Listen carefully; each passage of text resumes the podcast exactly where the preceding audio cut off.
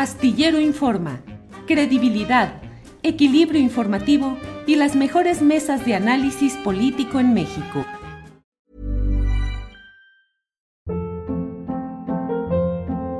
Hold up. What was that? Boring. No flavor. That was as bad as those leftovers you ate all week. Kiki Palmer here, and it's time to say hello to something fresh and guilt-free. Hello Fresh. Jazz up dinner with pecan-crusted chicken or garlic butter shrimp scampi. Now that's music to my mouth. Hello Fresh. Let's get this dinner party started. Discover all the delicious possibilities at hellofresh.com. It's that time of the year. Your vacation is coming up. You can already hear the beach waves, feel the warm breeze, relax, and think about work. You really, really want it all to work out while you're away. Monday.com gives you and the team that peace of mind. When all work is on one platform and everyone's in sync, things just flow wherever you are. Tap the banner to go to Monday.com.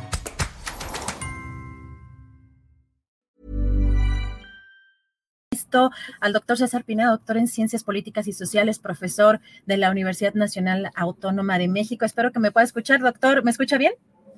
Perfectamente, muchas gracias por la invitación.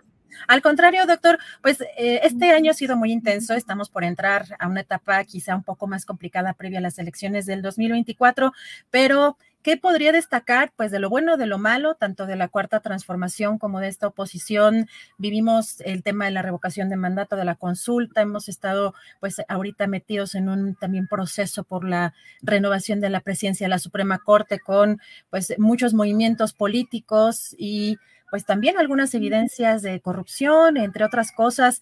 Doctor, ¿cómo, cómo ponen en, en un balance lo que hemos vivido en lo político y social este año?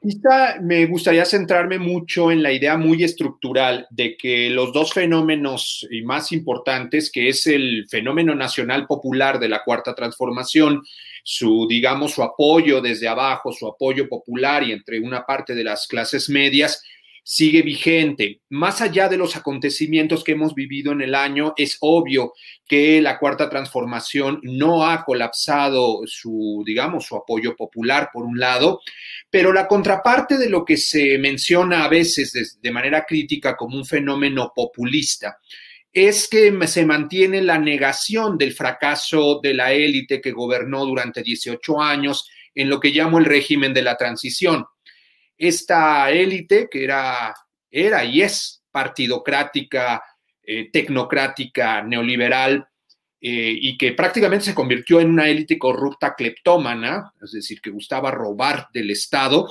eh, también tiene sus bases y, parte de sus élites en una ideología basada también en el racismo, la misoginia y el desprecio a los pobres. Eh, estos dos fenómenos no son de, corta duración, no son de este año, evidentemente, no son incluso desde que se hayan formado a partir del, eh, del 2018 y la elección presidencial de ese entonces que llevó a López Obrador al poder. A mí me parece leer en este año, esencialmente en 2022, que ambos fenómenos eh, que son mutuamente relacionales siguen vigente y que cada vez más tienen eh, mayores características efectivamente, no solo de polarización, que es obvio, ni de confrontación, que también es obvio, sino que uno es el reflejo también del otro. Por supuesto, el desconocimiento del fenómeno nacional popular de la 4T es lo que alienta eh, el antagonismo de esta otra fuerza que se ha consolidado alrededor o que está intentando consolidarse y articularse en la oposición. Doctor, vemos también estos fenómenos de, bueno, en este año vimos que México fue sede de una de estas, eh, eh, de estas reuniones de ultraderecha con estos personajes también que, eh, pues, llaman mucho la atención por el, nivel, digamos, de, de, discurso que manejan en sus propios países, pero que hay hilos conductores que nos llevan a nuestro propio país y que incluso vemos también dentro de esta llamada cuarta transformación, pues, algunos personajes que están, estarían vinculados también a este tipo, pues a este tipo de corrientes. ¿Cómo, ¿Cómo ve también en ese aspecto de las derechas y las ultraderechas en el mundo y en México, cómo está empujando? La tesis que siempre he manejado alrededor de la ultraderecha es esencialmente que el modelo neoliberal mantuvo de alguna manera un consenso entre las élites durante tres o cuatro décadas. Este consenso está roto. Está roto en Estados Unidos, está roto en Europa, está roto en Latinoamérica y la división de las élites es muy peligrosa porque una parte de las élites ya no reconoce el modelo neoliberal como, digamos, ese consenso de libre mercado y de una gobernabilidad liberal, democrática, representativa. Es decir, unos ciertos sectores todavía más radicalizados de las élites proclaman, eh, por supuesto, eh, ciertos elementos de derechas, de ultraderechas, xenófobos, ultranacionalistas, y en el caso mexicano, eh, esta descomposición se debe precisamente a, que no solo perdieron el poder en 2018, sino al enorme descrédito que se ha generado alrededor del modelo neoliberal en México, al repudio electoral, pero también a la emergencia de la cuarta transformación y del obradorismo.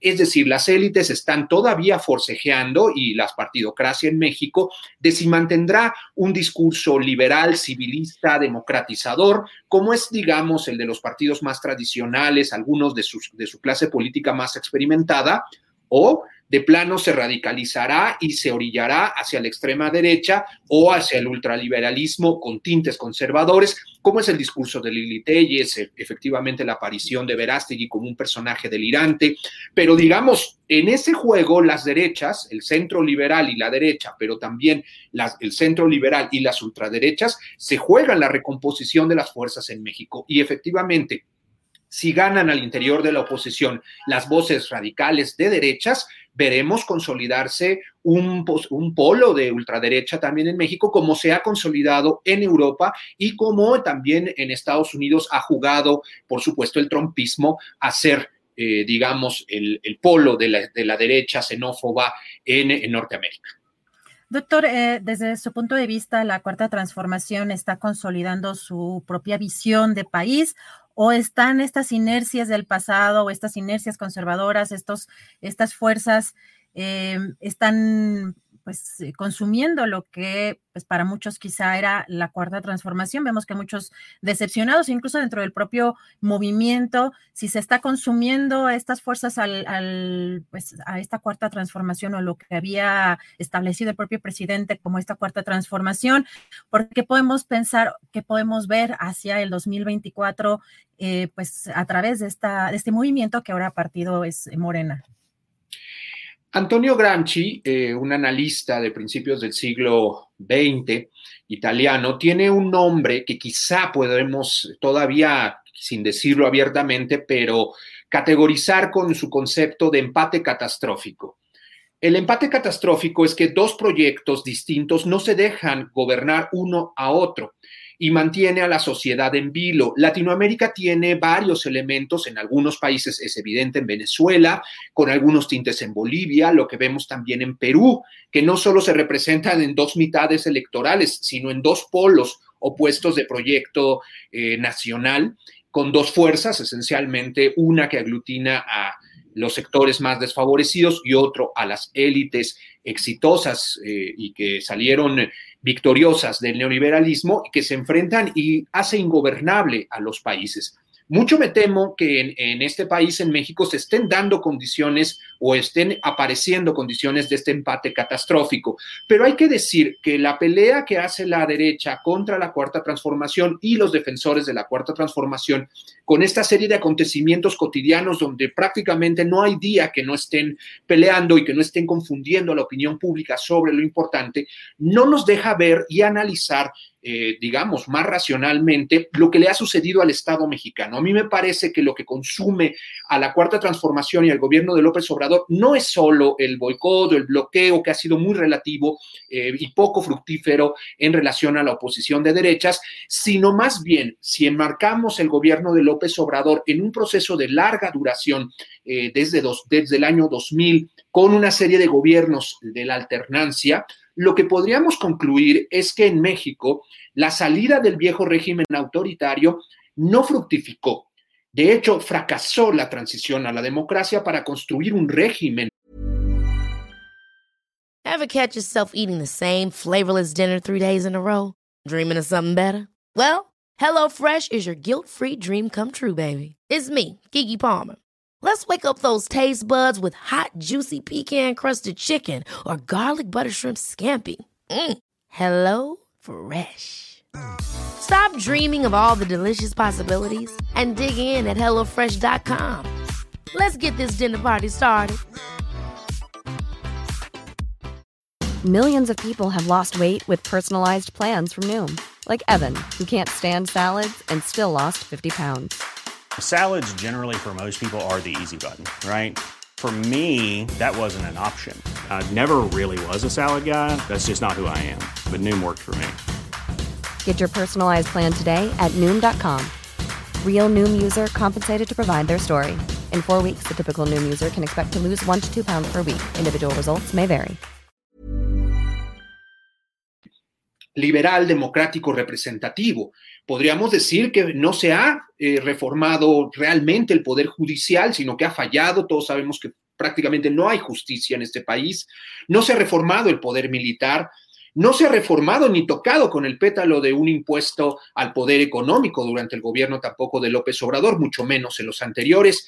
No ha cambiado, incluso se ha exacerbado el poder mediático de las grandes corporaciones, no así el, el poder mediático independiente. Y por supuesto el poder partidario se ha degradado, la clase política se ha corrompido eh, de manera muy importante. Entonces, si vemos todas estas características, lo que se anunció como la transición y la exitosa eh, transición a la democracia y la construcción de un régimen democrático, en realidad sería, digamos, el intento fallido de, un cambio de régimen que eh, nos habría dado un régimen degradado, deformado, corrompido, que depende cada vez más efectivamente del propio López Obrador, con instituciones cada vez más débiles, eh, con un fracaso rotundo, digamos, en todas las instituciones heredadas de los 18 años de gobiernos eh, post-alternancia, pero también con una incapacidad de este gobierno por poder afrontar problemas como el de la seguridad, que son de largo aliento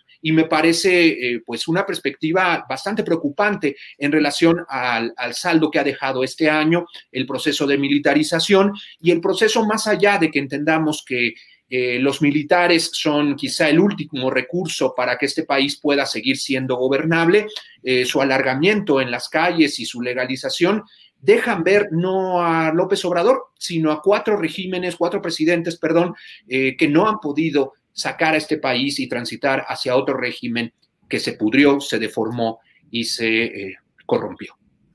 Doctor Pineda, para concluir, hay una pregunta que me parece también fundamental en este, en este tema o en esta valoración eh, que en este año que concluye, que ya mencionaba en el, en el caso de algunos gobiernos en Latinoamérica, como estas fuerzas conservadoras han buscado derrocar a gobiernos eh, legítimamente electos democráticamente. Y eh, en el caso de la mañanera, vemos o sea, en este gobierno, la mañanera que ha sido una fuerza muy importante para el presidente en esta lucha de, narrativas, pero de pronto incluso el propio presidente López Obrador decía que los extremos se tocan. Y lo que vemos constantemente también en esta lucha de narrativas es eh, de pronto pues la desinformación por ambas partes, pero le preguntaría la valoración de esto si de pronto eh, pues sí, en este momento tiene un apoyo muy importante el presidente, pero ¿qué tanto ese tipo de conferencias mañaneras hacen a una sociedad realmente crítica o nos pueden convertir o nos pueden hacer susceptibles a que lleguen estos lobos vestidos de corderos, eh, gente que pueda parecer aparentemente de izquierda y que realmente sean de estas fuerzas conservadoras que hemos visto que están cambiando de pronto eh, pues de piel, ¿no? O que están eh, moviéndose a otros, a otros partidos? Creo que hubiera sido deseable que el presidente se apoyara menos en la mañanera y más en la población organizada y movilizada, en sus, propias bases de apoyo. Sí hay un proceso de politización eh, en México, es evidente que hay eh, desde abajo, la gente está hablando de los problemas nacionales, pero lo está hablando de manera, como algunos también en otro concepto se dice, subalterna. Es decir, eh, está en el corral de la clase política discutiendo lo que la clase política quiere hacer, lo que el presidente quiere discutir, a lo que le responde la oposición como quiere responderle. Es decir, hay temas y, programas, demandas más allá del obradorismo y más allá de la pelea con la oposición, eh, desde el cambio climático hasta la defensa de los pueblos indígenas de sus territorios, desde el feminismo hasta una sociedad que debería efectivamente dar mayores críticas y, y un balance mucho más ponderado a los propios programas y políticas del propio López Obrador, reconociendo sus avances que son limitados, pero lo existen, pero reconociendo también sus excesos, sus hipérboles, que no son eh, nada fructíferas, no solo para el país, sino también para sus bases de izquierdas, para sus bases populares, que debieran ser politizadas también de una manera crítica. Efectivamente, la mañanera eh, politiza, lo ha dicho el propio López Obrador, ese es su objetivo. Su objetivo no es solo combatir a la derecha o a la desinformación, es politizar a la ciudadanía y lo hace. Lo hace muy al modo López Obrador, muy, al modo eh, que él tiene, muy eh, concreto, muy de su tipo de liderazgo, pero esto es insuficiente. Es insuficiente porque López Obrador no ha puesto, ha menospreciado, por ejemplo, el tema del cambio climático, considerándolo solo un problema de los países ricos, no alertando a la ciudadanía sobre esta catástrofe mundial que estamos viviendo, no ha comprendido al feminismo eh, y las demandas. Hay un movimiento masivo en las calles, no solo en México, sino en América Latina. No ha potenciado tampoco la politización en torno de la organización desde abajo, donde en otros países, especialmente los gobiernos, algunos gobiernos progresistas en América Latina, sí han hecho esfuerzos de construcción de poder popular, de construcción de otras formas de democracia participativa, donde las consultas en México han sido totalmente insuficientes e incluso habría que decir procesos a modo del presidente, que no cumplen, digamos, las condiciones mínimas de democracia directa que otros gobiernos sí han reivindicado. En ese sentido, me parece que el gran ausente en esta gran pelea entre la cuarta transformación, o mejor dicho, entre el presidente y la oposición, es eh, la población y la población que salió a movilizarse en noviembre es una de sus expresiones más importantes, pero aún insuficiente frente a la crisis que sigue viviendo el país y que no ha podido salir de la crisis de seguridad y que es necesario eh, alertar, politizar, organizar a la ciudadanía, a la gente de abajo, y me parece que ese es el gran saldo pendiente de no solo la cuarta transformación, sino de todas las fuerzas críticas en este país. Doctor Pineda, pues le agradezco mucho la posibilidad de platicar con usted. Pone en la mesa cosas muy interesantes que sin duda nos invitan a reflexionar sobre lo que está sucediendo en nuestro país y lo que viene para 2023. No sé si quiera cerrar con algún comentario final para pues, los ciudadanos, qué es lo que tenemos que poner, eh, lo que tenemos que poner atención el próximo año, em, a qué debemos estar eh, atentos en esta, pues en esta ya pues adelantada sucesión presidencial también. Creo que nuestra tarea y nuestro reto, de todos, de ti, de mí, pero también de todos los que nos escuchan, es eh, organizarnos, analizar, politizar por nosotros mismos, nosotras mismas. Es decir, más allá de, estas narrativas que tú misma comentabas, Creo que hay una ciudadanía que está a punto de tener eh, todas las condiciones para la propia autoorganización. Se necesita ciudadanía desde abajo, se necesita la voz de los movimientos sociales de nueva cuenta, se necesita las voces críticas como en de, esto, de este medio y de muchos más, se necesita la aparición de nuevos intelectuales y académicos que vayamos más allá de esta polarización blanco y negro maniquea entre, la, eh, entre el presidente y la oposición. Necesitamos movilización popular desde abajo que en efecto eh, proteja las, los pequeños avances de este gobierno, pero también ayude a potenciar, profundizar e incluso diría yo, radicalizar lo que no se ha atrevido la cuarta transformación. Así es, doctor. Le agradezco mucho la oportunidad de platicar con usted. Esperemos también tenerlo el año que entra también por acá nuevamente. Muchas gracias y feliz año. gusto. Feliz año a todo su equipo. Gracias, gracias al doctor César Pineda, profesor investigador de. Ever catch yourself eating the same flavorless dinner three days in a row? Dreaming of something better? Well, HelloFresh is your guilt-free dream come true, baby. It's me, Kiki Palmer. Let's wake up those taste buds with hot, juicy pecan crusted chicken or garlic butter shrimp scampi. Mm. Hello Fresh. Stop dreaming of all the delicious possibilities and dig in at HelloFresh.com. Let's get this dinner party started. Hola, buenos días, mi pana. Buenos días, bienvenido a Sherwin Williams. ¡Ey! ¿Qué onda, compadre? ¿Qué onda? Ya tengo lista la pintura que ordenaste en el ProPlus app. Con más de 6.000 representantes en nuestras tiendas listos para atenderte en tu idioma y beneficios para contratistas que encontrarás en aliadopro.com. En Sherwin Williams somos el aliado del PRO.